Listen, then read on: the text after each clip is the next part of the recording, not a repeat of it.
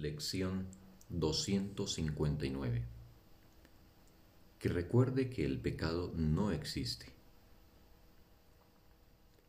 El pecado es el único pensamiento que hace que el objetivo de alcanzar a Dios parezca irrealizable.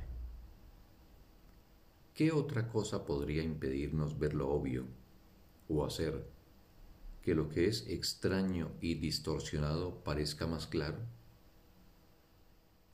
¿Qué otra cosa sino el pecado nos incita al ataque? ¿Qué otra cosa sino el pecado podría ser la fuente de la culpabilidad y exigir castigo y sufrimiento?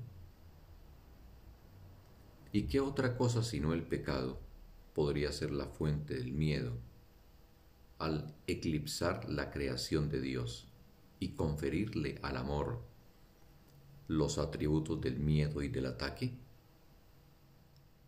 Padre, hoy no quiero ser presa de la locura.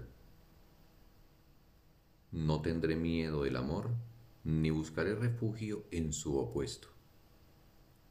Pues el amor no puede tener opuestos.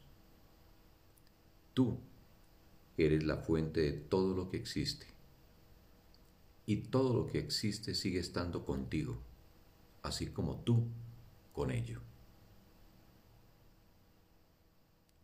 Fin de la lección. Un sagrado día para todos.